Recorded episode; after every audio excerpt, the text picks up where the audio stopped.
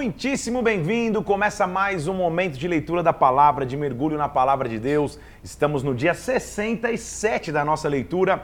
Hoje vamos continuar entendendo um pouco mais do que Deus falou através de seus profetas no tempo de cativeiro de Judá e Israel. Vamos orar? Vamos pedir que o Espírito Santo venha sobre nós, que a glória dele fale conosco. Pai, nós te pedimos em nome do Senhor Jesus Cristo que o Senhor venha sobre nós aqui, manifeste tua vontade, a tua glória sobre as nossas vidas. Abre o nosso entendimento, Senhor, para que nós possamos te ouvir e receber de ti agora, Senhor. Nós colocamos nas tuas mãos, nos apresentamos diante de ti, em nome do Senhor Jesus Cristo, em nome de Jesus. Amém e amém. Nós vamos começar hoje aqui então em Lamentações. Lamentações é, é, um, é um, um livro e normalmente em, os judeus usavam a primeira palavra de um livro para dar nome a esse livro. Neste título, originalmente a palavra Eka era como se fosse como, mas também significava ai. Do ai se deriva a palavra kinot em hebraico, que significa lamentações. Resumindo, é um conjunto de lamentos, literalmente lamentos. Estou abrindo aqui, ó. É um conjunto de lamentos, de poesias de lamentos que na época da destruição de Jerusalém foram feitas. A maioria dos, dos estudiosos concordam que quem foi o autor de Lamentações foi o próprio Jeremias. Enquanto que outra linha de estudiosos discorda porque é, um, é, uma linguagem mais poética do que o que o próprio Jeremias usou no livro que leva o seu nome. Independente de sua autoria ou não, o que, que a gente tem que entender do livro de Lamentações? São cinco lamentos, cinco capítulos de lamentos. Os quatro primeiros são acrósticos. Lembra dessa expressão? Acróstico é quando cada palavra ou cada, cada, cada estrofe começa com uma letra do alfabeto. Então é como se dissesse de A a Z quais são os lamentos. E o quinto é mais como um relato pessoal, não é um acróstico. Resumindo para você o que, o, o que cada capítulo representa e significa, por exemplo, o capítulo 1 descreve a ruína de Jerusalém. O capítulo 2, a situação de vergonha dos falsos profetas e dos líderes das cidades que, que, e, das, e, e das nações. Capítulo 3 é um testemunho da ira de Deus, como Deus se manifestou com ira sobre o povo. Capítulo 4 é uma descrição da devastação que antecedeu o rompimento dos muros de Jerusalém. E o capítulo 5 pede que Deus considere a situação do seu povo.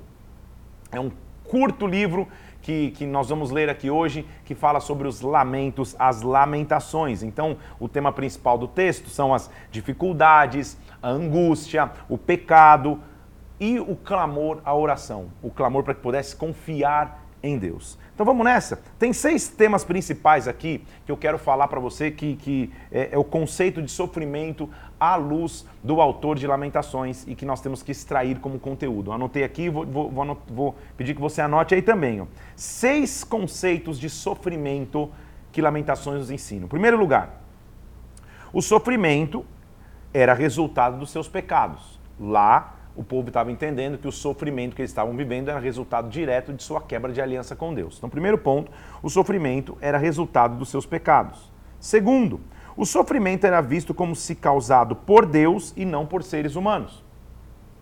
A mão de Deus é que estava fazendo com que eles sofressem, dado aos seus pecados. Terceiro, o sofrimento deles conduziria-os para Deus. Então veja que interessante que, o, o, o que ele está dizendo apesar do sofrimento é, ter sido causado pelo próprio Deus, permitido pelo próprio Deus, na verdade era um caminho para que o povo se chegasse a Deus. Em quarto lugar, o sofrimento os levava à oração e às lágrimas, à oração e à entrega. Em quinto lugar, a oração sempre nos leva a encontrar esperança. Oração sempre nos leva a encontrar esperança. E por último, a responsabilidade de cada um era se submeter com paciência aos sofrimentos, para que finalmente a vontade de Deus pudesse ser cumprida e eles encontrassem renovo, encontrassem esperança. Ou seja, em suma, eles submetiam-se aos processos. Então são seis conceitos que a gente consegue extrair no livro de Lamentações. Vamos entrar nas Lamentações. Ele começa primeiro mostrando Jerusalém como um, uma cidade destruída e completamente desolada. Analogia quase como uma mulher que foi abandonada e ninguém mais a escuta. Como já solitária a cidade que outrora populosa, tornou-se como viúva, a que foi grande entre as nações. Chora e chora de noite, versículo 2, suas lágrimas correm pelas faces, não tem quem a console. Lembra que eu estou falando que o sofrimento é, está marcado com choro? Judá foi levado ao exílio, versículo 3. Afligido e sobre grande servidão habita entre as nações, não acha descanso. Está descrevendo o que aconteceu no cativeiro. Versículo 4: Os caminhos de Sião estão de luto, os sacerdotes gemem.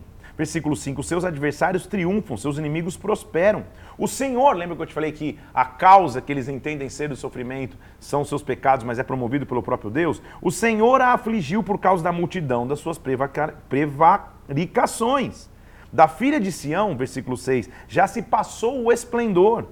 Agora, nos dias da sua aflição e do seu desterro, lembra-se, Jerusalém, das suas mais estimadas coisas que você tinha nos tempos antigos, de como seu povo tinha caído nas mãos do adversário, de como os adversários viram Jerusalém e viram o escárnio da sua queda. Olha, olha a raiz e o motivo. Versículo 8: Jerusalém pecou gravemente, por isso se tornou repugnante. Sua imundícia está nas suas saias não há quem a console, versículo 9. Estendeu o adversário a mão e todas as coisas mais estimadas dela. Versículo 11: Todo o seu povo anda gemendo à procura de pão. Ó 12: Não vos comove isso, todos vós que passam pelo caminho? Considerem e vejam se há dor igual a minha que veio sobre mim, com o que o Senhor me afligiu. Então é, é um relato e um lamento do que aconteceu com o povo na invasão babilônica que, que, que conduziu ao cativeiro. Versículo é, 14: é, O jugo das minhas transgressões está atado na minha mão. Subiram sobre o meu pescoço, ele abateu a minha força. O Senhor, versículo 15, dispersou todos os valentes. O Senhor pisou como num lagar a virgem filha de Judá. De novo, o Senhor é a causa, é a permissão dos sofrimentos, mas na verdade os sofrimentos vão levar até o, até o próprio Senhor. Antes que, que, que, que alguém. É, vamos ler o 16, vai. Por essas coisas eu choro os meus olhos se desfazem em águas, porque se afastou de mim o Consolador que devia restaurar as minhas forças. Antes você fala, nossa, mas por que Deus causou tudo isso? A gente lembra porque causou. Mas olha o versículo 18: Justo é o Senhor, pois me rebelei contra a sua palavra. Justo no hebraico significa honrado, transparente, íntegro e honesto. Ou seja, o Senhor é honrado, é transparente, ele é íntegro, ele é honesto, ele é justo. Chamei pelos meus amigos, mas eles me enganaram. Versículo 19. Olha, Senhor, estou angustiada, turbada está minha alma. Ouvem o que eu suspiro, mas não tenho quem me console. Venha toda a sua iniquidade à sua presença, Senhor. Os meus gemidos são muitos, meu coração está desfalecido. Versículo 22. Então, o capítulo 1 é um, é um capítulo inteiro de lamento, mostrando a real circunstância que eles estão vivendo. Eles estão vendo a raiz dessas tristezas de Sião, que, que eu já te disse que eles entendem veio do Senhor. Como o Senhor, versículo 1, como o Senhor cobriu de nuvens na sua ira, filha de Sião, precipitou do céu à terra a glória de Israel. Devorou o Senhor as moradas de Jacó, não se apiedou, versículo 2. Versículo 3, no furor da sua ira, cortou a força de Israel. Ardeu contra Jacó como labareda de fogo, tudo se consome ao seu redor, estou no versículo 3. Olha o versículo 4, entesou o seu arco, firmou a sua destra, derramou o seu furor, tornou-se o Senhor como inimigo devorando Israel. Demoliu com violência o seu tabernáculo, destruiu o lugar da sua congregação, rejeitou com desprezo o rei e o sacerdote. Rejeitou o Senhor o seu altar, detestou o seu santuário, entregou nas mãos do inimigo. Foi o próprio Senhor que pôs a mão e fez? Não, ele usou como instrumento a Babilônia. Mas o, o, o autor, que nós entendemos ser Jeremias de Lamentações, está correto na sua leitura de que o Senhor permitiu tudo isso. Permitiu porque o povo se afastou dele. Intentou o Senhor destruir o muro da filha de Sião. Versículo 8, olha o 9. Suas portas caíram por terra, despedaçou seus ferrolhos. Já não vigora a lei, já não recebem visão alguma. Sentados em terra, versículo 10, se acham silenciosos os anciãos da filha de Sião. Com lágrimas, versículo 11, se consumiram os meus olhos, turbada está a minha alma, meu coração se derramou de angústia por causa da calamidade da filha do meu povo. É motivo de lamento, é motivo de choro. As mães dizem: Onde há pão e vinho quando se desfalecem como ferido? Está acabando a provisão. O que, que eu poderei te dizer? A quem eu vou comparar a filha de Jerusalém? A quem eu vou assemelhar? Versículo 13: Porque grande como o mar é a tua calamidade, quem pode te acudir? Os teus profetas, versículo 14, te anunciaram visões falsas e absurdas que não manifestam a tua maldade para restaurarem a tua sorte, mas te anunciaram visões e sentenças falsas que te levaram para o cativeiro. Lembra que Jeremias pregou a vida inteira e ninguém ouviu? Ele está dizendo, gente, os profetas que vocês tinham venderam para vocês uma falsa imagem que daria tudo certo. E aí isso tudo levou vocês ao cativeiro. Olha a devastação que está sobre Israel agora, sobre Jerusalém. Todos os que passam, versículo 15, todos que passam pelo caminho batem palmas e assobiam e balançam a cabeça, como se dissesse, meu Deus, ficam em choque sobre a filha de Jerusalém. É esta cidade que denominavam a perfeição da formosura, a alegria de toda a terra? É esta cidade que era grande formosura que vocês falavam? Todos os teus inimigos abrem contra ti a boca, rangem os dentes. Fez o Senhor o que intentou, versículo 17. O coração de Jerusalém clama ao Senhor, ó muralha da filha de Sião. Então ele está descrevendo a devastação, mas ele vai fazer um convite. Esta devastação não é para o nosso desespero, essa devastação tem que nos levar ao clamor. Olha o que ele diz no versículo 19: Levanta-te, clama de noite no princípio das vigílias, derrama como água o coração perante o Senhor, levanta ele as mãos, pela vida dos teus filhinhos que desfalecem de fome na entrada de todas as ruas. Versículo 20: Vê, ó Senhor, e considera quem fizeste assim. Clama, jazem pela terra, versículo 21, o moço, o velho, as virgens, o jovem, o Senhor os matou no dia da tua ira, não te apedaste. Clama, essa devastação tem que nos levar para clamar. Toda parte de terrores está comigo. Não houve no dia da ira do Senhor quem escapasse ou quem ficasse. Estamos devastados. E aí, o capítulo 3 é crucial. São cinco lamentos só, mas o 3 é crucial. Porque ele vai tentar enxergar qual é o caminho. Está no momento de devastação, cuja causa é o pecado e a permissão vem de Deus, tem que nos levar ao próprio Deus, tem que nos levar a fazer encontrar em Deus respostas. E ele diz assim: Eu sou o homem, versículo 1 do capítulo 3, que viu a aflição pela vara do furor de Deus. Ele me levou e me fez andar em trevas e não na luz. Eu tô, perdi o rumo. Ele volveu contra a minha mão todos os dias. Ele está entendendo que a raiz e, e, o causador, quem permitiu, é o próprio Deus. Fez envelhecer a minha carne, despedaçou os meus ossos edificou contra mim veneno e dor. Cercou-me de um muro, versículo 7, já não posso sair. Quando eu grito e clamo, versículo 8, ele não admite a minha oração. Fechou os meus caminhos, versículo 11, desviou meus caminhos, me fez em pedaços, me deixou assolado. Entesou o seu arco e eu virei alvo de flechas flechas entraram no meu coração, fui objeto de escárnio, canção do povo todos os dias, estou cheio de amarguras e de absinto, versículo 15, fui quebrado como pedrinhas de areia aos meus dentes, estou coberto de cinza. Você já passou por lutas? Todos nós passamos. O que o autor de Lamentações, e o nome já é típico, né? Lamentações, está, está mostrando é a descrição do desespero de quem passa por lutas. Parece que Deus me atropelou, Deus esqueceu de mim, Deus esqueceu dos propósitos que tem na minha vida, não, tem, não vai ter mais esperança, não, não, não vou poder mais caminhar com Ele. Mas aí vamos entender. Afastou, versículo 17, de minha alma, esqueci-me do que é o bem. Então eu disse: já pereceu a minha glória, já pereceu minha esperança no Senhor. Lembra-te da minha aflição e do meu pranto, do absinto e do veneno minha alma continuamente recorda e se abate dentro de mim. Vamos lá? Capítulo 3, versículo 21. Quero trazer à memória o que me pode dar esperança. Aí você fala, meu Deus do céu, calma aí, deixa eu pensar em Jeremias, que é o autor aqui. Apanhou, jogado em buraco, ameaçado de morte, amarrado no tronco, profetizando e ninguém, e, e, e ninguém respeitando o seu, seu ministério que memória de esperança ele vai ter? Como que eu vou trazer à memória o que me traz esperança? Ele vai dizer: Sabe qual é a minha esperança? Versículo 22. As misericórdias do Senhor são a causa de não sermos consumidos, porque as suas misericórdias não têm fim, renovam-se a cada manhã. Nossa frase de hoje é: As misericórdias do Senhor renovam-se a cada manhã. Todos os dias nós temos uma chance de misericórdia nova. O que, o que Jeremias está dizendo e nós temos que entender é que a minha base de esperança não é o passado, não é a experiência positiva ou negativa que eu tive, mas a minha base de esperança é que amanhã as misericórdias do Senhor se renovaram, depois de amanhã se renovaram de novo. Então a minha porção é o Senhor, portanto eu vou esperar nele. Versículo 25: Bom é o Senhor para os que esperam por ele, para a alma que o busca. Bom é aguardar a salvação do Senhor em silêncio. Bom é o homem que suporta o jugo, que se assente solitário, que fica em silêncio.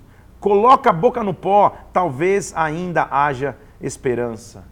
Coloque a boca no pó, talvez ainda haja esperança. Dê a face ao que fere, farte-se de afronta, o Senhor não rejeitará para sempre. Vamos clamar, Ele vai agir, porque Ele não aflige nem entristece. Versículo 33, de bom grado.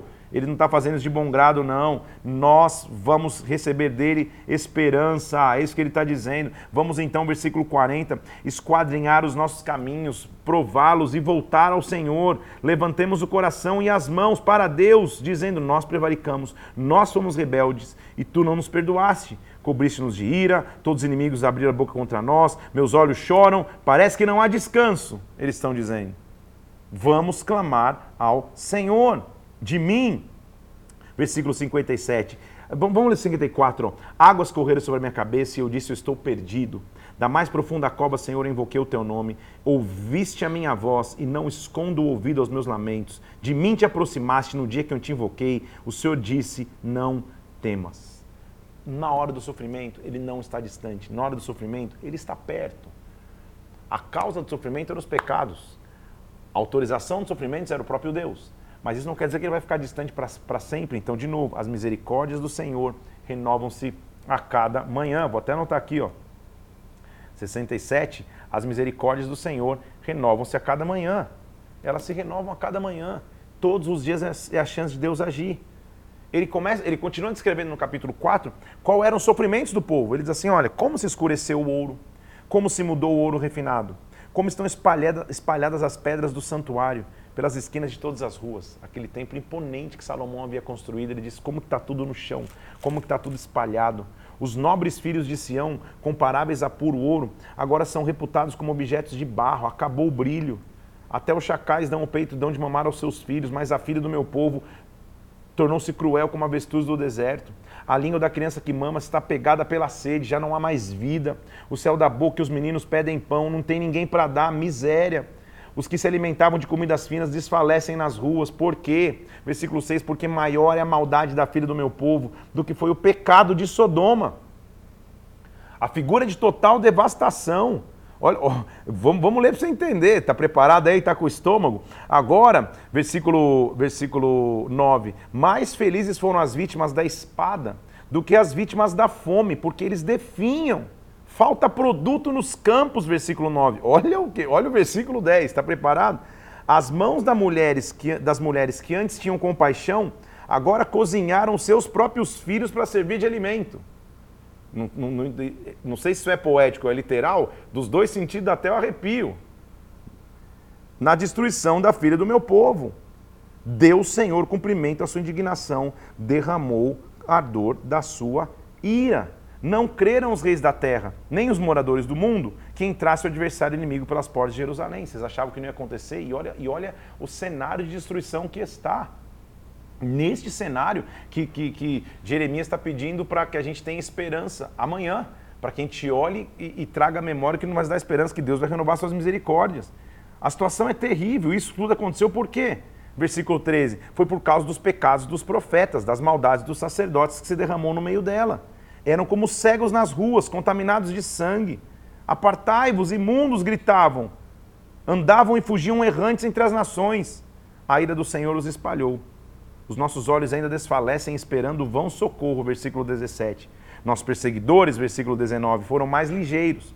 O fôlego da nossa vida foi preso nos forges dos inimigos. O castigo da tua maldade está consumado, ó Sião. O Senhor nunca mais te levará para o exílio. A tua maldade descobrirá os teus pecados. Claro que é um livro chamado Lamentações, você só vai ver lamentos mesmo. Contudo, o capítulo 5, o último lamento, é também um pedido e um clamor por misericórdia. Lembra-te, Senhor, do que tem nos sucedido. Considera para nossa vergonha. A nossa herança passou a estranhos, nossas casas a estrangeiros. Versículo 3 do capítulo 5. Somos órfãos, já não temos pai. Nossas mães são como viúvas. Nossa água por dinheiro temos que beber. Nossos perseguidores estão sobre o nosso pescoço, não temos descanso. Nossos pais pecaram, já não existem. Nós levamos o castigo das suas iniquidades. Escravam domínio sobre nós, ninguém há que nos livre das suas mãos. Com perigo de vida, temos que providenciar o pão. Nossa pele está esbraseada como um forno por causa da fome. Forçaram mulheres em Sião, virgens em Judá. Versículo 15: Cessou o júbilo de nosso coração, converteu-se em lamentações a nossa dança, caiu a coroa de nossa cabeça. Ai de nós, pecamos. Por isso, doente está nosso coração, se escureceram nossos olhos, o monte Sião está assolado. Olha o clamor dele, versículo 19. Tu, Senhor, reinas eternamente, o teu trono subsiste de geração em geração. Por que o Senhor esqueceria de nós para sempre? Por que desampararias por tanto tempo? Converte-nos a ti, Senhor, seremos convertidos. Renova os nossos dias como antes. Por que nos rejeitaria totalmente? Por que te enfureceria sobremaneira contra todos nós? Por que, no meu entendimento, Lamentações está aqui apresentado? Primeiro que é, não há livro na Bíblia que não tenha propósito. Porque está mostrando que o cativeiro, a, a extrema dificuldade, levou o profeta a um intenso clamor. Eu não estou vendo reclamando. Em momento nenhum tem murmuração. Em todos os momentos tem um atestado de fatos que eles estão vivendo. Está difícil demais. Ao extremo dele falar, tem mães cozinhando seus próprios filhos. O extremo de fome, o extremo de dificuldade. Nenhum momento há uma murmuração. A dificuldade os está levando a clamar. Então quero te mostrar qual é o caminho para ser renovado. Qual é o caminho da renovação? Ele está perguntando assim, ó, ele está pedindo, versículo 21. Nos converte, Senhor, a ti e seremos convertidos. Renova os nossos dias.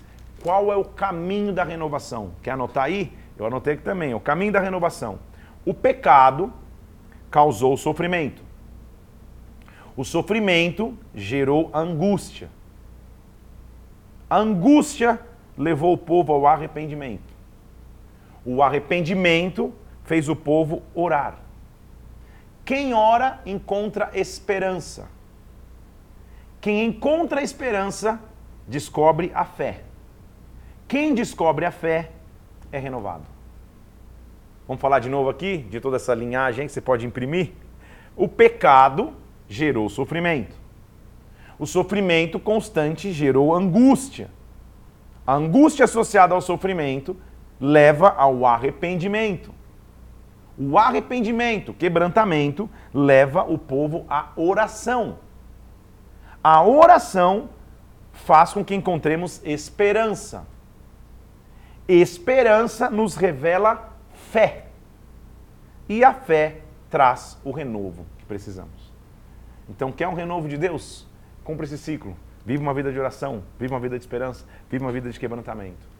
É um curto livro, um livro de lamentações, mas tem que nos ensinar um relato de como ficou difícil a situação, mas essa situação não fez com que o profeta desistisse, fez com que ele clamasse ainda mais para a intervenção de Deus, para que o renovo de Deus viesse. Dito isso, vamos entrar em Ezequiel, mais um profeta. Uma característica importante, então, esse livro foi escrito pelo, pelo próprio Ezequiel, segundo a tradição. E quem foi Ezequiel? Ezequiel começa, a sua chamada começa no quinto ano do, rei de, do reinado de Jeoaquim. Seu ministério teve cerca de 20 anos de duração. No tempo da destruição de Jerusalém, a sua esposa também morre. E ele vai para o exílio em Jerusalém. Ele começa a descrever também, ainda em Jerusalém, a iminente e completa destruição que estava por vir.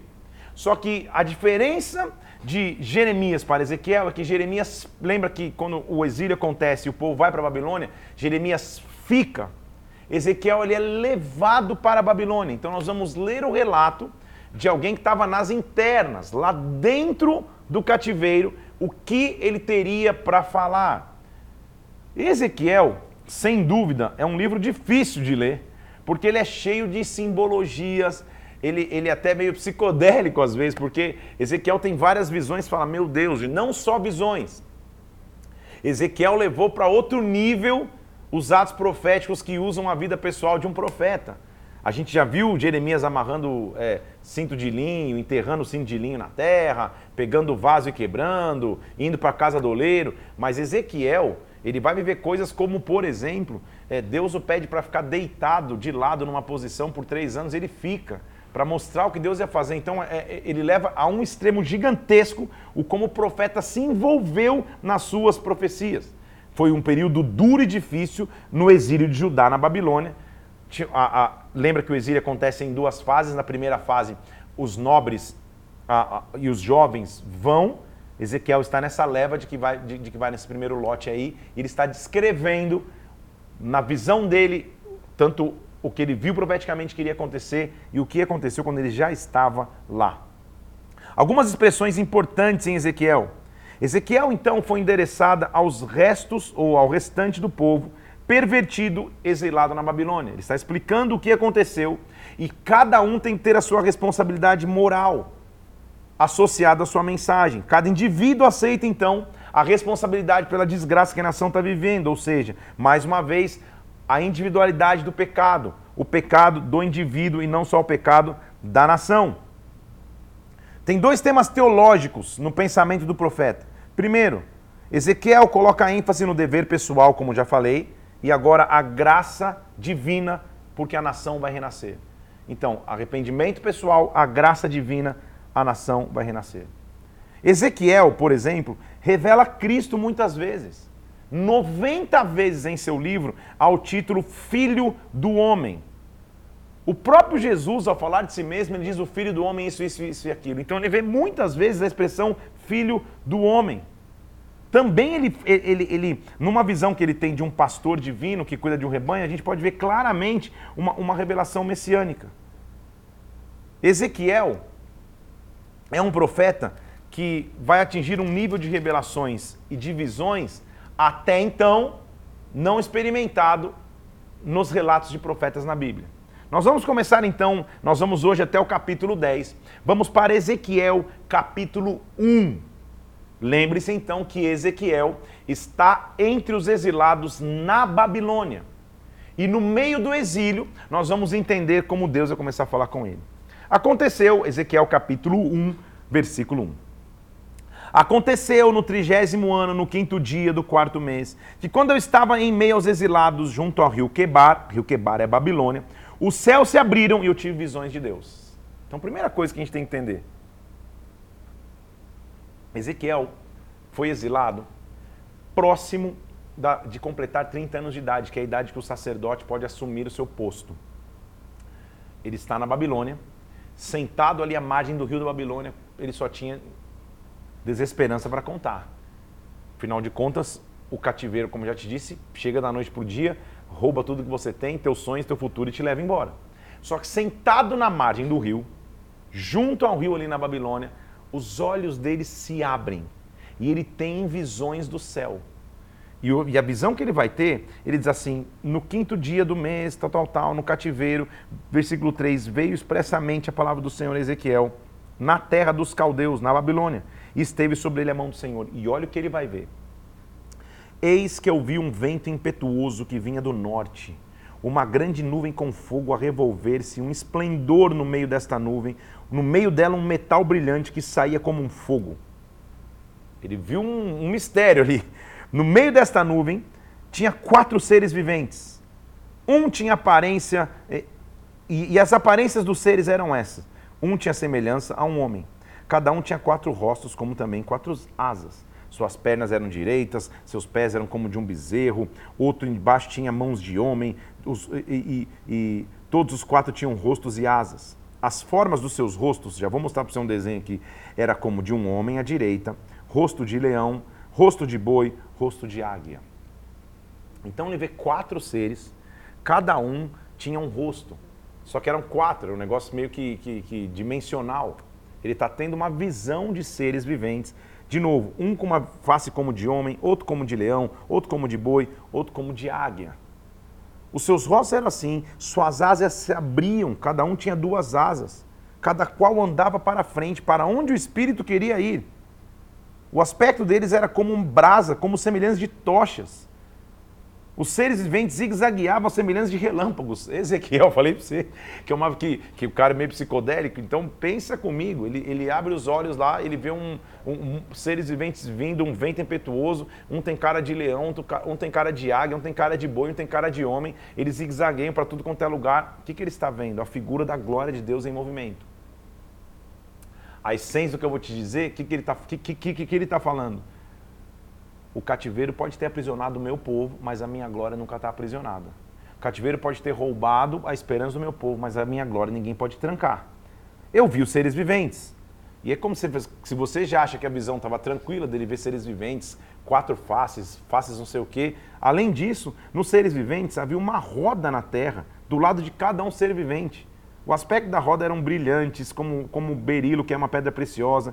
Tinham aparência, tinham quatro a mesma aparência, uma roda dentro da outra. Você fala, meu Deus do céu, eu isso aqui de madrugada, você fala, é roda, é boi, é cavalo, você começa a sonhar com tudo. Então calma, eu sei que as visões de Ezequiel são psicodélicas. Já vou te mostrar aqui, nós vamos colocar na tela daqui a pouco. As suas cambotas eram altas, metiam medo, a, a, as rodas eram cheias de olhos ao redor, os seres viventes andavam. Para onde o Espírito queria ir, versículo 20, eles iam, pois nada os impelia, nada os impedia. Sobre a cabeça dos seres viventes havia algo semelhante ao firmamento, versículo 22, como um cristal brilhante. Eu ouvi, versículo 24, o bater das asas, como o rugido de muitas águas, como a voz do Onipotente. Ouvi um estrondo tumultuoso, como, a, como o, o marchar de um exército. Parando eles, abaixavam as asas. Por cima do firmamento tinha alguma coisa semelhante a um trono, que estava sentado uma figura de um homem. Você entendeu o que, que ele está vendo? E, e, por que, que é psicodélica a visão de, de, de Ezequiel, gente?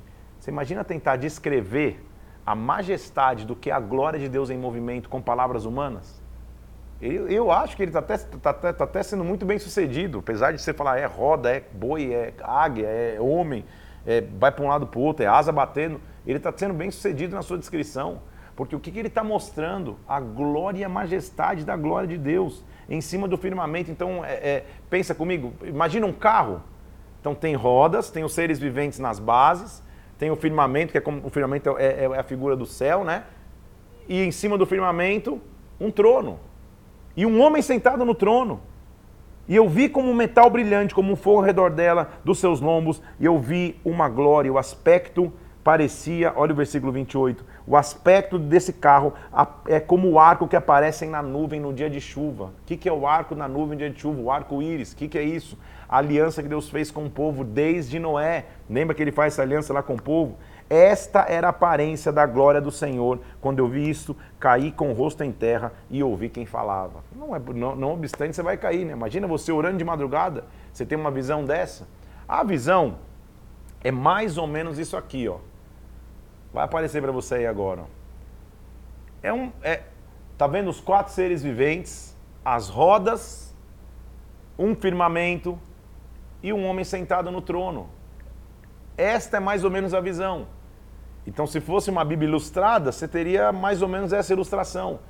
E o que ele via é, olha, a, o carro andando de um lado para o outro. Subia, descia, para um lado e para o outro. Ele viu uma glória de Deus. É claro que cada item aqui tem, um, tem, tem uma significância. Cada item aqui tem, um, tem, um, tem um, um, uma explicação poderia ser dada. Contudo, não, é evidente que numa live dessa não dá para ir a fundo disso. O que, que, que, que a gente tem que entender na essência, no principal?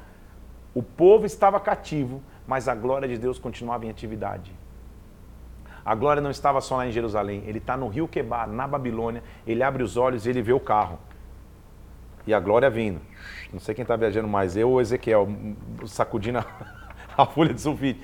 E, ele está vendo o trono com o homem sentado sobre o trono, com a marca do arco-íris, mostrando que a glória de Deus, esse é o aspecto de sua glória, esse é o aspecto de sua aliança. Quando ele tem essa visão e os olhos se abrem, ele cai.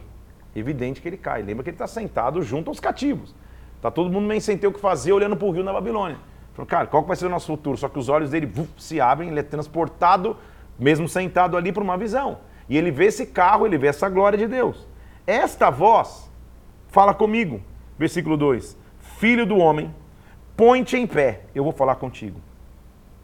Então Entrou em mim o Espírito quando falava comigo, me colocou em pé e eu ouvi o que ele me falava. Isso é muito antes do tempo, hein, gente? O Espírito não tinha sido derramado sobre a humanidade. Para alguém ser tomado pelo Espírito Santo é um negócio muito profundo. E ele me disse: Filho do homem, eu te envio aos filhos de Israel, as nações rebeldes que se insurgiram contra mim. Ele e seus pais prevaricaram contra mim até o dia de hoje. Os filhos são de um duro semblante, obstinados de coração. Eu te envio a eles e você vai dizer assim do Senhor Deus.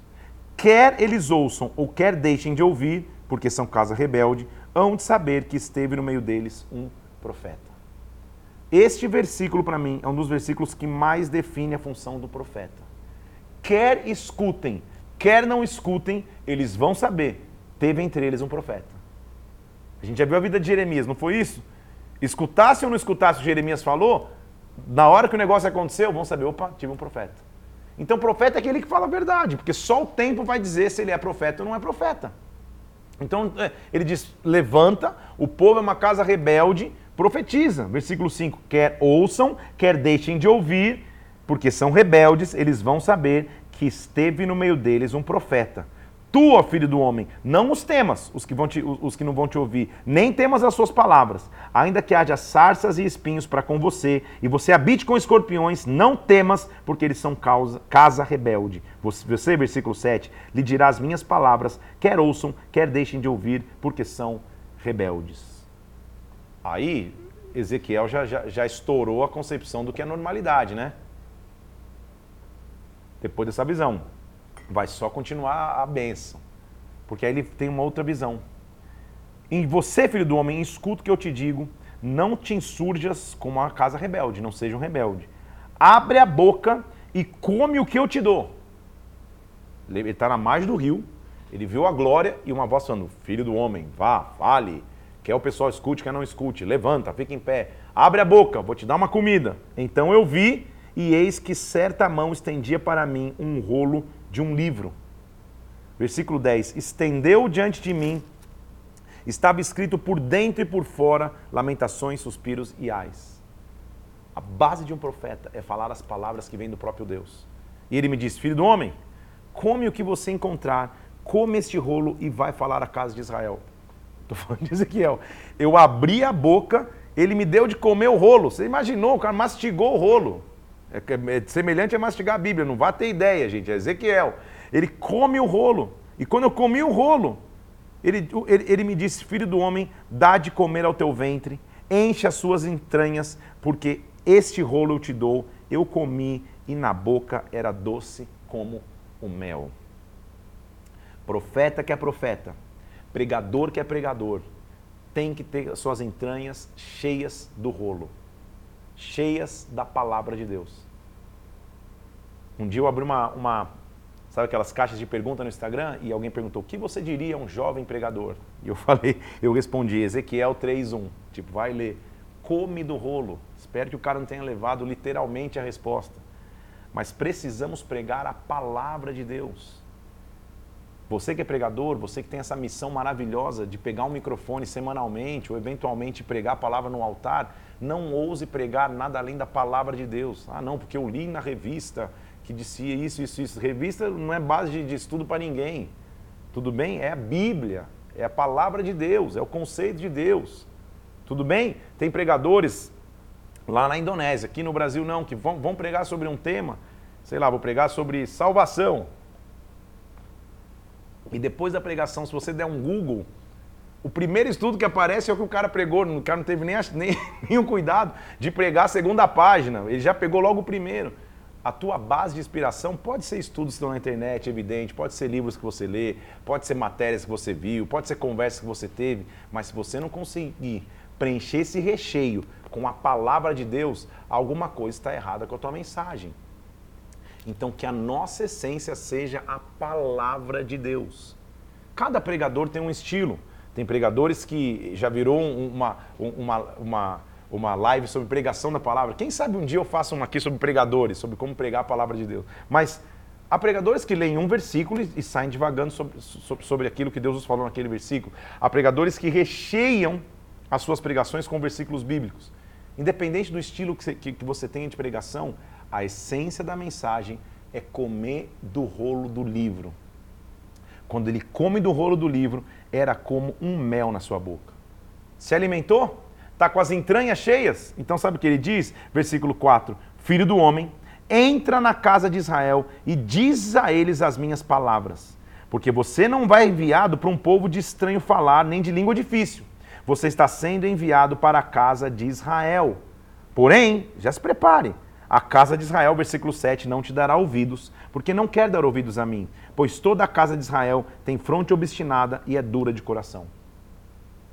Eu tenho Jeremias cuidando dos que ficaram em Jerusalém e agora eu tenho Ezequiel profetizando para os que estão no cativeiro, que talvez nem entenderam porque estão no cativeiro ainda. Tudo bem? E ele, tá, e, e ele falou: come do livro e vai. E como que eu vou te levantar então? Levantou-me o espírito, versículo 12, e eu ouvi por detrás de mim uma grande voz, um grande estrondo, que dizia: Bendita seja a glória do Senhor e o tatalar das asas dos seres viventes decolou de novo o negócio. Meu Deus do céu, já imaginou? Então o Espírito me levantou e me levou. Eu fui amargurado na estação do meu espírito, mas a mão do Senhor se fez forte sobre mim.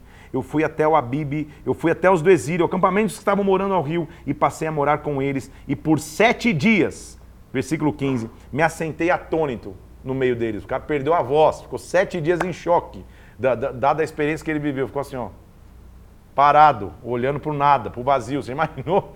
Comeu também, comeu do rolo do livro, viu essa visão? Meu, acho que eu ficava um mês. Acabados sete dias, o Senhor me disse: Filho do homem, versículo 17: Eu te dei por atalaia sobre a casa de Israel. Da minha boca você vai ouvir a palavra e vai os avisar da minha, da, da minha parte. Atalaia era aquele homem que ficava nos muros da cidade para que se o inimigo viesse ele pudesse alertar, ó, tá chegando um perigo, tá uma coisa acontecendo. Ele faz uma comparação dizendo, olha, você se tornou um atalaia, você vai se levantar e vai alertar a casa de Israel dos perigos que eles têm vivido. Muitos ministérios têm as suas nomenclaturas, cada denominação. Na Igreja Bola de Neve nós temos um ministério que se chama Atalaias, inclusive. São os caras legais que sorriem sempre todo culto. Eles ficam sempre de braço cruzado, com uma cara assim de segurança, papapá. São os caras que cuidam do bem-estar. Eu quero honrar os atalaias aqui, eu dar um abraço para todos os atalaias.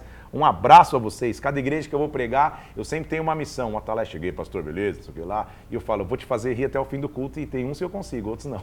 Porque eles são bem sérios, são, são, são atalaias, eles estão em vigia. O que ele está dizendo é: eu vou te colocar como atalaia sobre Israel. Avisa, por quê? Se você quando eu, disser ao, quando, quando, quando eu disser ao perverso, certamente morrerá, e você não avisar, nada você dizer para divertir o seu caminho, então o sangue dessa pessoa vai estar com você. Olha a responsa que está sobre Ezequiel. Se você vê um perigo e não avisar, você como atalaia que eu pedi, avise, fale a verdade. Se essa pessoa morre, o sangue está com você. Agora, se você avisar e ele não se arrepender, aí a maldade está com ele. Aí é, é, é, o problema é dele. Agora, quando o justo desviar da sua justiça, visto que você não avisou, o sangue da sua mão vou requerer. Esta é a responsabilidade do Atalai Ezequiel. Avise os perigos que estão por vir para que você não seja o responsável pelo sangue desse povo. A mão do Senhor veio sobre mim, versículo 22, e disse: Levanta-te levanta e sai para o vale, eu vou falar contigo. Me levantei para o vale, e a glória do Senhor estava ali, como aquela que eu tinha visto no rio, ao carro lá de novo, e eu caí com o rosto em terra. Entrou em mim um espírito e falou: Vai, encerra-te dentro da tua casa. Eita, meu Deus, aí é glória, hein, gente? Os maiores momentos de glória, preste atenção no que eu vou dizer. Os maiores momentos de glória vão ser vividos na tua individualidade, cerrado dentro da tua casa. Em público, você vai te derramar de glória. Só que em público não se produz fogo. Em público se manifesta o fogo. Eu falar de novo. Em público não se produz fogo. Em público se manifesta o fogo. Então vamos, vamos, vamos dar um exemplo. Eu vou pregar no próximo culto de domingo. Durante a semana, nos meus momentos do secreto, eu produzo fogo. Para que quando eu me manifeste em público, o fogo seja manifesto. Se eu ficar a semana inteira alheio, sem buscar Deus, sem buscar o Senhor, faltando Duas horas para tudo começar, no domingo eu pego rapidinho, Senhor, fala comigo só dessa vez, Pai, por favor, eu te peço, papai. E... Lá não tem como produzir fogo. Fogo é produzido como ele pediu aqui. Vai, se encerra dentro da tua casa. Então entenda uma coisa, já virou uma, uma, uma aula para líderes aqui. Entenda uma coisa. Quer manifestar muito fogo, produza muito fogo em secreto. Quanto mais você produzir fogo em secreto, mais fogo você vai ter para manifestar. Se você vai ser um, um, uma chaminha bem pequenininha ou um fogareiro, a decisão é tua. Agora, vai ser equivalente proporcional ao tempo que você dedica na presença do Pai, na presença de Deus. Que sejamos uma geração que produz fogo para depois manifestar. Porque com os teus dons, com o teu jeito, com os teus talentos, você pode até manifestar um foguinho ali, mas tem tempo de curta duração. Se você não produzir, uma hora vai acabar. E é isso que ele está dizendo para Ezequiel. Ezequiel, você tem uma grande chamada, você é atalai sobre Israel, então sabe a primeira coisa que você faz, versículo 24? Vai, entra dentro da tua casa. Vai se encerrar. Por quê? Porque o que vem pela frente é top, Ezequiel, versículo 25. Porque eis que porão cordas sobre ti, vão te ligar com elas e você não sairá do meio deles. Farei que a tua língua se pegue ao teu paladar, você vai ficar mudo, incapaz de os repreender, porque são casa rebelde. Beleza, Ezequiel, espera o tempo certo para começar teu ministério, espera o tempo certo para começar. Quando eu falar contigo, darei que fale a tua boca e você vai dizer, quem ouvir e quem quer deixar de ouvir, escute, porque são causa, casa rebelde. Então vai para um tempo de consagração. Vai chegar um tempo que eu vou falar através dos teus lábios, mas se consagra. Vamos produzir fogo Quantas frases a gente podia dar hoje? Meu Deus, que estudo. Vou correr aqui, que tá, faltam só 15 minutos, eu vou até o capítulo 10. Sangue de Cristo. Vamos lá. Então, ele vai começar na sua sequência de atitudes proféticas, como semelhantes como Jeremias fez, mas Ezequiel é, você já viu que ele é mais cabuloso um pouco, ele abre, o, ele abre os olhos e vê um carro, ele vê anjo voando, é uma loucura. Então, capítulo 4, ele diz assim: Filho do homem, pega um tijolo coloca diante de ti e grava nele a cidade de Jerusalém. Então pega um pedaço de tijolo e escreve ou faz um esqueminha como se fosse a cidade de Jerusalém. Põe um cerco contra ela, edifica contra ela fortificações, levanta tranqueiras, tipo, faz uma maquete, é mais ou menos isso, tá? Do que é Jerusalém cercada. Pega uma assadeira de ferro, põe-na por muro de ferro entre você e a cidade, dirige pelo rosto e assim você vai ser cercada. Esse é um sinal para a casa de Israel. Não tente entender, só leia. Não tente compreender as atitudes, só leia. Tipo, pega um pedaço de tijolo, desenha Jerusalém, faz uma maquete como se estivesse cercada, pega uma assadeira de ferro, coloca entre você e a cidade. Lembra que ele, ele, ele, ele era para ficar encarcerado? Entre você e a cidade? Só para. Vai entender a visão daqui a pouco. Olha o versículo 4. Deita-te sobre o teu lado esquerdo. Coloca a iniquidade de Israel sobre ele, conforme o número dos dias que você se deitar, assim vai ser a iniquidade sobre ela porque eu, eu dei os anos da sua iniquidade, segundo o número dos dias, 390 dias levará sobre ti a iniquidade da casa de Israel. Fica deitado de lado 390 dias. Meu Deus do céu. E, e, e, quer ser profeta? Aleluia, né? Aleluia. Fica deitado de lado, porque isso vai significar profeticamente o que está acontecendo com Israel, com a minha nação. Quando acabar esses dias, ah, agora acabou, beleza. Você vai virar de lado, deita do lado direito, e aí vai ser, vai ser a iniquidade da casa de Judá. 40 dias te dei, cada dia por um ano. Voltarás o rosto para o seco de Jerusalém com teu braço descoberto, vai profetizar contra ela. Eis que eu vou te prender com cordas, assim você não vai pender nem para um lado para o outro, até que se cumpra os dias do teu cerco. Você já parou para pensar? Que loucura, o cara ele vai ficar deitado em casa de um lado, depois vira do outro, tipo aquele frango na padaria, um tempão, deitado de um lado, deitado do outro, para mostrar como que Israel estava preso a cordas. É o extremo do extremo. É o profeta indo para o extremo do seu sacrifício. Toma trigo, versículo 9, cevada, favas, lentilhas, põe numa vasilha, Faz dele segundo o número dos dias que você vai deitar de lado, 390 dias, você vai comer dele. Ou seja, põe, põe, põe uma papinha ali, põe um pó de ração e se prepara, Ezequiel. Você vai ficar deitado de lado. Não tem nenhum sentido, né, gente? A não ser se for entender profeticamente. A tua comida será por peso 20 ciclos por dia, não vai comer mais, senão, senão você não vai resistir. Bebe, bebe água por justa medida. Deu tudo isso. Come bolo. Meu Deus do céu. Eu estou correndo aqui com o tempo. Versículo 12. Come bolos de cevada e você vai cozir sobre esterco de homem na vista do povo. Meu Deus do céu, gente. Por isso que eu falo que Ezequiel é tranquilo de ler, não é? Fácil. Imagina. Pega um monte de esterco. Esterco é isso, nem põe no Google Imagens. Esterco. Pega excrementos de homem, faz um bolinho e faz uma fogueira em cima. Tudo tem uma simbologia profética. Você está deitado, teus movimentos estão limitados, deitado de lado, o teu alimento tem como base esterco. É assim que Israel está. É o extremo do profeta de dizer, cara, já que vocês não estão ouvindo meu discurso, vocês não vão minha mensagem, vocês vão ver minha atitude. Vocês vão ler minha atitude e entender. Extremo isso, gente. Isso aqui é época bíblica. Antigo Testamento. Aquele momento específico. Não vai você falar, não, então vou ficar 390 dias de lado. Não é isso, tá? Só para você entender que isso é com Ezequiel. Assim vão comer os filhos de Israel o seu pão imundo entre as nações para onde eu vou lançá-los. Então disse: Ah, Senhor, a minha alma não foi contaminada desde a minha mocidade até agora. Nunca comi nenhum animal morto, nem dilacerado, nem carne, nem abominável entrou na minha boca. Senhor, tipo, que eu não tenho culpa nenhuma. Eu te dei esterco de vacas em lugar de esterco humano, sobre elas preparar o teu pão. Filho do homem, eu tirarei o sustento do pão em Jerusalém, lhes faltará pão e água. Tudo que ele está vivendo é só para mostrar a condição terrível que estava Israel.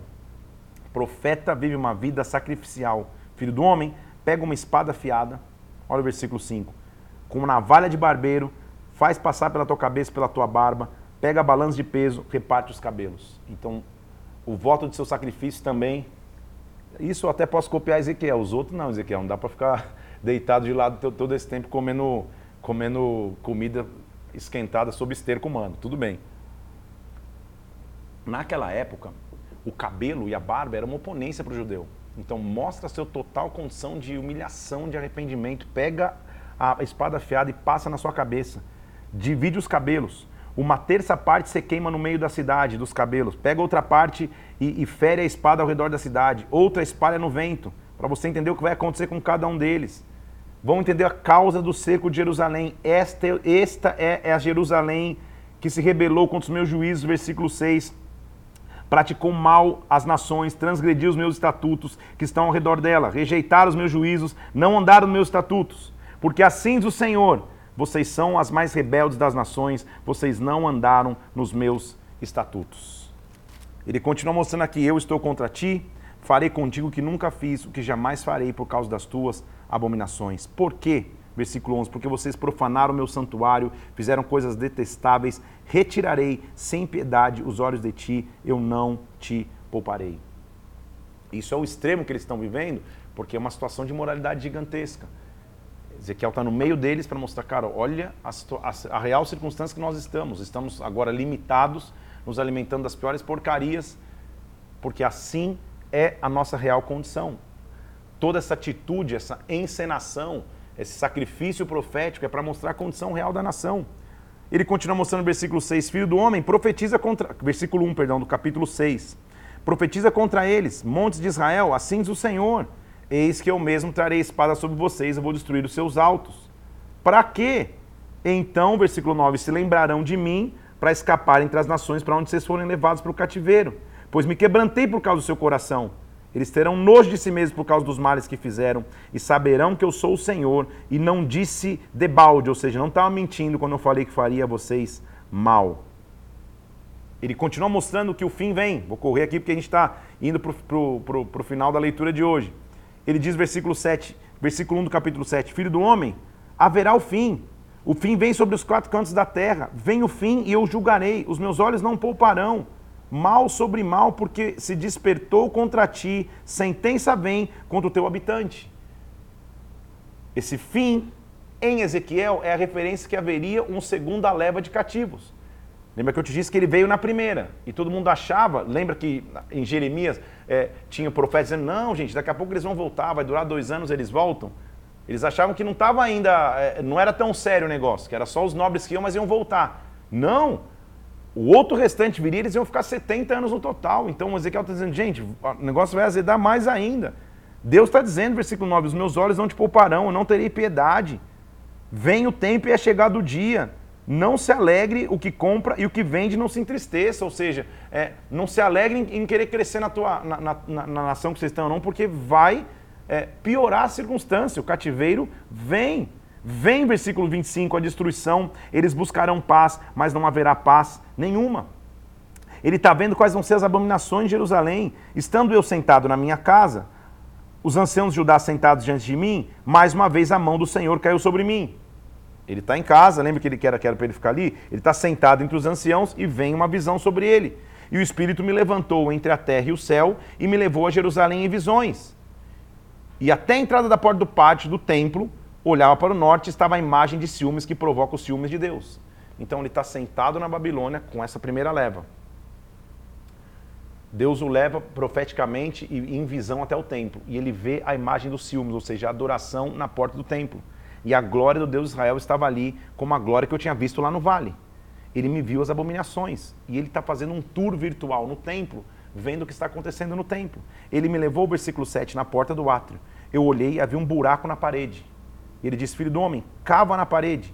Eu cavei na parede, tinha uma porta. Ezequiel, não dá Ezequiel não tem visão normal, né, gente? É isso que eu vejo o mar se abrir. Não. O negócio dele é. Ele já está no templo, ele vê um buraquinho, Deus fala, cava o buraquinho. Ele cava o buraquinho, tem uma, uma, uma, uma porta. Ele vê uma porta depois do buraco. Que porta é essa? Eu entrei, ele está dentro do templo, hein? Versículo 10. Eu entrei e vi toda forma de répteis, animais abomináveis, ídolos da casa de Israel, pintados na parede em todo o redor.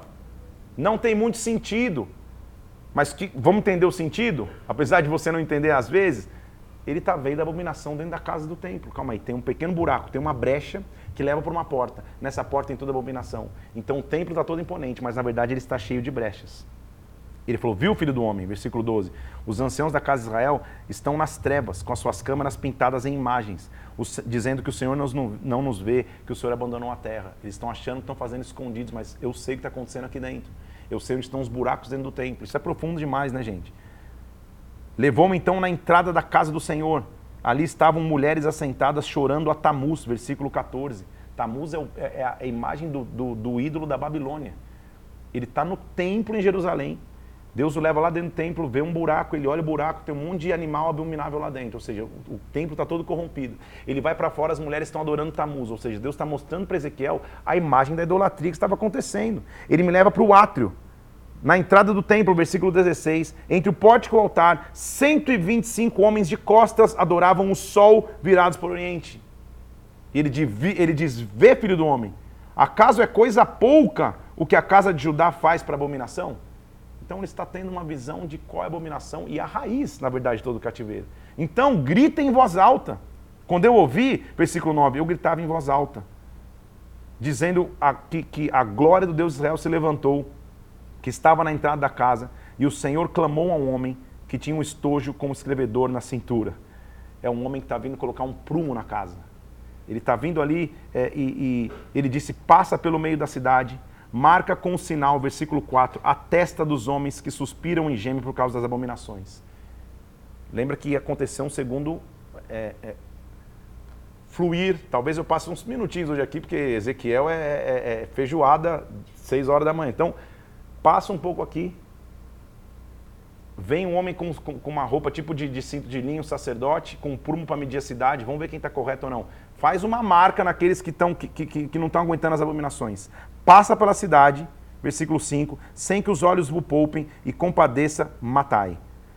Quem não tiver marcado, mate velhos, virgens, todo homem que estiver com sinal não chega, começando pelo meu santuário. Ou seja, separa quem tem aliança comigo e quem não tem.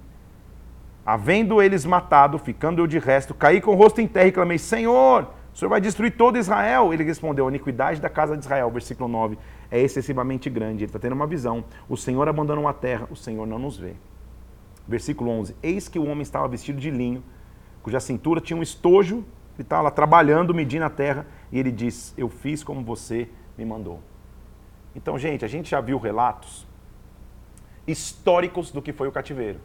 Agora a gente mergulhou num relato espiritual, a visão espiritual do que é o cativeiro. Ele vê um buraco no templo, animais lá dentro, a imundícia, ele vê adoração lá fora, ele vê tipo um, um, um, trabalhador com um prumo na mão, com um estojinho na mão, vindo medir a cidade, marcando quem, é, quem, quem vai ser livre quem não vai ser livre. Então, são visões espirituais. Talvez tem pessoas que, ao decorrer desses dias, se acostumam a. Eu vou assistir a live, não preciso ler os 14 capítulos, só assistir a live. Ezequiel, vai na minha, não tem como. Se você não ler cada capítulo e até não buscar estudar um pouquinho cada capítulo, não dá numa hora de lá, você vai ficar sangue de Jesus tem poder. Enquanto eu tô, o homem já está de lado, deitado, já tem outro com estojo em Jerusalém, já tem um, um, um animal dentro do céu. Você vai ficar maluco, no bom sentido, tentando entender as visões. Então, Ezequiel sim, na verdade todos os livros deveriam, mas exige um estudo à parte, para a gente mergulhar mais. Tá? É, cada capítulo desse aqui, de verdade, daria uma, um comentário de uma hora ou mais. Quando ele vê então esse homem ali no meio de Jerusalém, marcando quem vai ficar livre ou não desse segundo, desse segundo cativeiro, ele tem visões de brasas de fogo. Nossa, nossa leitura hoje termina no capítulo 10, ele diz: Eu olhei e no firmamento tinha acima da cabeça dos querubins alguém com uma pedra de safira como um formato de trono. De novo, essa visão está sempre constante ali, ó. Ele está vendo ali. E ele fala para o homem que estava vestido de linho, que está lá medindo Jerusalém: Vai por entre as rodas, passa debaixo dos querubins, enche a mão de brasas acesas dentre os querubins e espalha sobre a cidade, e ele entrou na minha vista. Então, toda essa descrição, que de verdade, se você é, não quiser, você não precisa conhecer em detalhes, só mostra uma coisa: o cativeiro é soberania de Deus. A Babilônia foi só instrumento. Você entendeu? Quem que é, quem, quem que, é que está julgando Jerusalém? É o próprio Deus. Ele diz: pega brasas, põe na cidade. Os querubins estavam do lado direito da casa e a nuvem encheu o átrio. Se levantou a glória do Senhor, indo para a entrada da casa. A casa se encheu de uma nuvem e a resplandência da glória do Senhor. Ele está vindo visitar o templo. O bater das asas do querubim se ouviu e a voz do Todo-Poderoso, com, com barulho de como a voz do Todo-Poderoso quando fala. Quando o Senhor deu ordem ao homem vestido de linho lá dentro, ele diz: Pega o fogo que está entre as rodas, passa junto às rodas, estendeu o querubim, as mãos para o fogo, colocou as mãos no homem do vestido de linho, pegou as brasas e saiu. É a figura do que vai acontecer na cidade. Quando eu olhei, eu vi as quatro rodas. Olha lá junto dos querubins. Versículo 9 do capítulo 10. Cada roda era semelhante brilhante a uma pedra preciosa, o berilo. As rodas tinham as quatro a mesma aparência. Era como se tivesse uma roda dentro da outra na visão, na verdade. Então é, é, é, é mais ou menos isso que a gente está vendo. Andando elas, elas iam nas quatro direções e não se viravam quando iam. É a glória de Deus se mexendo. Quanto às rodas, elas foram chamadas girantes, ouvindo eu. Cada ser vivente tinha quatro rostos, a mesma coisa que eu te falei: o primeiro querubim, segundo homem, leão e águia. Os querubins se elevaram, são os mesmos que eu vi lá no rio Quebar. Parando eles, as rodas paravam, porque o Espírito estava nelas. Então, qual que é a visão que ele está tendo? Jerusalém vai passar pelo segundo turno do cativeiro. Você lembra comigo que o templo vai ser destruído? Olha o que vai acontecer. Então, versículo 18: Saiu a glória do Senhor da entrada da casa e parou sobre os querubins. A glória de Deus que estava no templo saiu. Líder não cai da noite para o dia. Há uma evolução até que você olha e fala, cara, a glória saiu. Já não é mais a mesma coisa, alguma coisa está estranha. A glória está se movendo. Quando a glória se move e vai embora, se prepara. Os querubins levantaram as asas, saíram acompanhando as rodas, pararam na entrada da, da, oriental da casa do Senhor e a glória do Deus de Israel estava sobre eles. Esses são os seres viventes que eu vi lá no rio. Cada um tinha, tinha rostos, asas, aqueles que eu tinham visto, cada qual andava na sua frente. A glória está se movendo e vai deixar o templo. Ezequiel está tendo uma visão do que vai acontecer com Jerusalém. Estou empolgado para os próximos dias que nós vamos ter aqui, mergulhando nas profecias de Ezequiel, que são profundas, que como eu já te disse logo no começo, que é difícil de interpretação, não é só você ler e falar, nossa, que legal, tudo tem uma interpretação aqui. Então busque sim é, é, estudar, pesquisar, entender um pouco mais o, o, que é Ezequiel, porque é evidente que a gente vai terminar Ezequiel aqui, ó, se eu não me engano, um, dois, três, quatro dias. Em quatro dias de leitura não dá para a gente ir, ir, a fundo num livro tão profundo como esse. O que, que a gente tem que entender como, como essência? Resumindo o que a gente viu hoje aqui. No cativeiro, Deus abriu os olhos de Ezequiel para que ele pudesse enxergar a glória se movendo. A glória se movendo mostrava que o povo estava atado, se alimentando de lixo da idolatria, por isso ele fica deitado de um lado, deitado de outro, se alimentando sobre, é, com uma comida esquentada sobre esterco, a fogueira, a base era um esterco humano, para dizer é isso que vocês têm se alimentado, Israel. de repente sentado em casa, passando esse período, Deus o leva para Jerusalém, ele vê a corrupção dentro do templo, vê como figuras de animais imorais dentro do templo, ele vê a adoração na porta do templo, e Deus o faz ver a visão de um homem com, com uma veste de linho, um sacerdote, com um estojinho, vindo-me de Jerusalém, marcando: ó, você está salvo, você está salvo, você não está nas abominações, e a glória vai começar a sair, para que a mão de Deus possa pesar sobre o templo. Tudo tem um sentido espiritual, gente. Talvez você seja do ministério de intercessão, de cura, e os intercessores normalmente são assim, eles têm essas visões e falam: Meu Deus do céu. Tudo tem um sentido espiritual. E o que nós vamos aprender em Ezequiel é que espiritualmente o controle do cativeiro, ou do cativeiro que acontecer, vinha do próprio Deus. Só que, de acordo com o que a gente aprendeu hoje com, com, com Lamentações,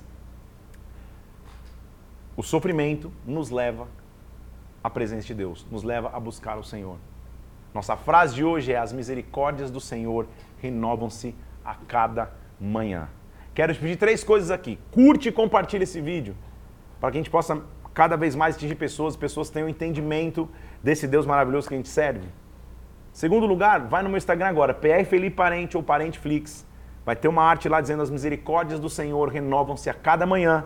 Comenta, Diz como já está sendo é, buscar misericórdia nova. Fala, Senhor, eu preciso da tua misericórdia para amanhã, para continuar entendendo Ezequiel. Terceiro, escuta no Spotify mais uma vez, para que mais pessoas tenham acesso também através dessa plataforma de áudio.